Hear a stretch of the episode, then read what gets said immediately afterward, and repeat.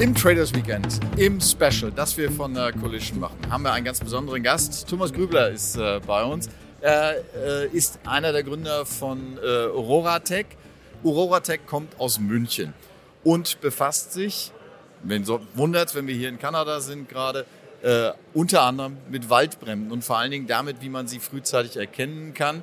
Waldbrände sind hier in Kanada gerade in diesem Jahr ein unvorstellbar großes Thema gewesen.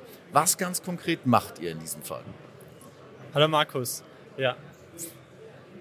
Was machen wir genau? Weißt du eigentlich, wie viel Hektar dieses Jahr schon verbrannt sind in Kanada? Keine Ahnung. Fünf Millionen Hektar Wald. Das ist so mehr als das Doppelte von Bayern, also der bayerischen Waldfläche. Und äh, in Quebec, also Gar nicht weit weg von hier gab es Zeiten mit 150 Bränden parallel. Und das ist eine wirklich schwer zu managende Situation. Da man, das sind die, diese Fire Agency oder SOPFOI in Quebec, die sind wirklich eigentlich überfordert. Die können nicht mehr jedes Feuer löschen. Und wir bringen Klarheit in das Ganze. Und durch, unsere, durch unser System, und zwar wir nehmen Waldbrände aus dem All mit Satelliten auf, können, wissen wir genau, wo sind alle Waldbrände. Wir können zu einer bestimmten Uhrzeit genau sagen, hier, das sind alle Brände. Und damit kann man sich dann entscheiden, wie passt man die Bekämpfung der Waldbrände an. Also der, wir simulieren auch oder sagen auch die Brände vorher, ob sie sich mehr ausbreiten werden, in welche Richtung etc. Das heißt, wir geben die Guidance, dass die Fire Agencies ihr Equipment auf spezielle Brandherde konzentrieren können, beziehungsweise andere ignorieren können. Und es wird kein großes Problem. Waldbehörden gucken meist mit Drohnen nach Waldbränden, gucken mit Flugzeugen. Was ist der Vorteil eurer Methode? Hm. Es ist ähm, total ähnlich. Also die Datenqualität, die wir generieren, ist äh, ähnlich wie die von Drohnen und Flugzeugen, nur sie ist besser verfügbar. Flugzeuge müssen auch erst gestartet werden. Flugzeuge fliegen dann über Brände, das heißt, es wird ein sehr ruckeliger Flug, kann man sagen, und stürzen auch dann ab und zu ab, weil es wirklich gefährlich ist, über Feuer zu fliegen. Und Satelliten sind einfach das ganze Jahr über immer verfügbar und bieten damit eine echt gute Alternative mit besserer Verfügbarkeit, um Waldbrände großflächig zu erfassen. Du hast die Dimensionen genannt, die hier in Kanada die äh, letzten Wochen für Furore gesorgt haben, die teilweise dafür gesorgt haben, dass äh, New York im Staub erstickt ist, hätte man fast gesagt. Inwieweit ist das relevant nur für diese Gegend oder für Kalifornien? Inwieweit könnte das auch für Deutschland relevant sein? Ist auf der ganzen Welt relevant. Unsere ersten Kunden sind natürlich aus den sehr waldbrandgeplagten Regionen, also Kanada, USA, Südamerika, Australien. Ähm, wir sind aber auch die ersten Landkreise in Deutschland aufgesprungen. Auch die haben es schwierig. Man kann sich auch vorstellen, in Bayern fliegen jetzt schon am Wochenende wieder die, die Waldbranderkennungsflugzeuge. Also die Fliegerstaffel man muss sich vorstellen, die fliegen im Kreis und schauen aus dem Fenster, ob es brennt und alarmieren die Feuerwehr. Und ich frage mich also, wie lange diese freiwilligen Staffeln äh, noch gut funktionieren, vor allem mit der immer stärkeren Waldbrandrisiko, immer längerer Waldbrandsaison etc. Ihr macht das mit Infrarotanalysen. Ihr schaut sozusagen, äh, Brandherde sind anhand der Temperatur. Das ist, eine, ihr nennt das äh, Thermalinfrarotanalyse. Was kann man damit noch alles machen? Infrarot ist ja quasi ein Wärmebild. Man kennt es, wenn man sein Haus ansieht, im Wärmebild. Wir sehen auch Häuser von oben, äh, wissen, welches Haus heißer ist, ähm, also mehr heizt, weniger heizt. Ähm, wir haben gerade einen großen Vertrag mit der Europäischen Kommission und der ESA gewonnen, um Daten an dieses europäische Satellitensystem Copernicus zu liefern. Genau da drinnen ist großes Interesse, zum Beispiel Städte resilient gegen Hitzewellen zu gestalten. Also mit Wärmebilddaten besser zu verstehen, wie Hitze in Städten entsteht, wo sie entsteht, wo die Hitzeinseln sind und wie man Städte umgestalten kann, dass die resilienter sind gegen, gegen äh, Hitzewellen, um auch das wieder lebenswerter zu gestalten. Anderer Fall ist im Agrarbereich. Wir können wirklich großflächig erfassen, wie viel Wasser von Feldern verdunstet. Das bedeutet, unsere Lösung kann genutzt werden, um effizient und fair Wasser zu verteilen. Oder eben auch illegale Wassernutzung, illegales Abpumpen vom Grundwasser zur Bewässerung zu erkennen. Dein Thema hier, du äh, bist auch einer der Sprecher hier auf der Collision, ist natürlich das Thema Nachhaltigkeit. Wenn wir uns jetzt das äh, Ausgangsthema nehmen, äh, Waldbrände, da seid ihr ja mehr oder minder äh, in der Bekämpfung der Symptome unterwegs. Was jetzt aber Nachhaltigkeit angeht, all das, was du eben beschrieben hast, geht ja schon in Richtung äh, Wandel mit dem äh, oder nicht Wandel mit dem Klimawandel, sondern äh, schon äh, im Prinzip Lösungen zu finden mit dem Klimawandel. Da hast du vorhin gesagt, äh, wir müssen im Prinzip mit dem Klimawandel leben. Wir müssen im Prinzip mit dem Klimawandel leben. Um, Waldbrände sind für 20 Prozent des CO2-Ausstoßes oder CO2-Äquivalent-Ausstoß weltweit verantwortlich. Das heißt, hier was zu reduzieren, hat schon einen großen Impact. In Kalifornien ähm, hat eine Waldbrandsaison alle, alle implementierten Gesetze zur CO2-Reduktion in den letzten 20 Jahren zerstört. So viel wurde da ausgestoßen. Das heißt, wir müssen uns wirklich darum kümmern. Aber andererseits wir haben natürlich auch eine große Vision. Ähm, wir wollen langfristig, also im Längenhorizont, 100 Kameras ins All schicken, die wirklich kontinuierlich die komplette Weltoberfläche abtasten.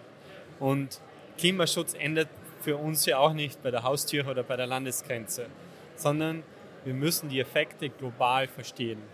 Und Daten von Satelliten sind die einzige globale Lösung, um wirklich global überall messen zu können, um einen Überblick über alles zu bekommen und zu wissen, wenn ich hier was verändere, dann verändere ich auch auf der anderen Seite der Welt was. Wenn ich hier weniger produziere, produziert woanders mehr.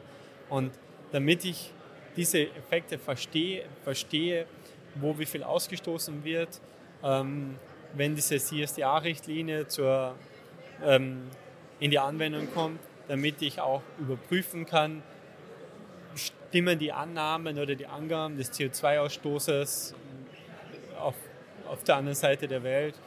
Und das alles wollen wir providen mit äh, Thermalinfrarotdaten.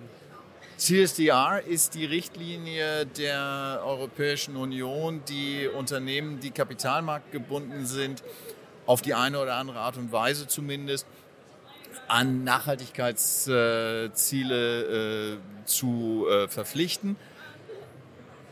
Im Prinzip könnte man sagen, ihr seid hier im Bereich Growth, das heißt äh, im Bereich der Wachstumsunternehmen. Ihr seid seit vier Jahren auf dem Markt. 90 äh, Menschen arbeiten für äh, Aurora. Ähm, Im Prinzip könnt ihr doch sagen, all das, was an Regulatorik kommt, das spielt euch in die Hände. Total, das spielt uns in die Hände. Also CSDR, anfangs muss man natürlich nur nachweisen, dass man überhaupt einen Bericht erstellt, aber es muss ja kontrolliert werden. Und so wie man in der, in der Buchhaltung kontrolliert, ob die Konten existieren, äh, muss man auch kontrollieren, ob der CO2-Ausstoß, der reportete, stimmt oder der, der Klima-Impact eigentlich der richtige ist. Und diese Regeln die spielen uns total in die Hände. Ja.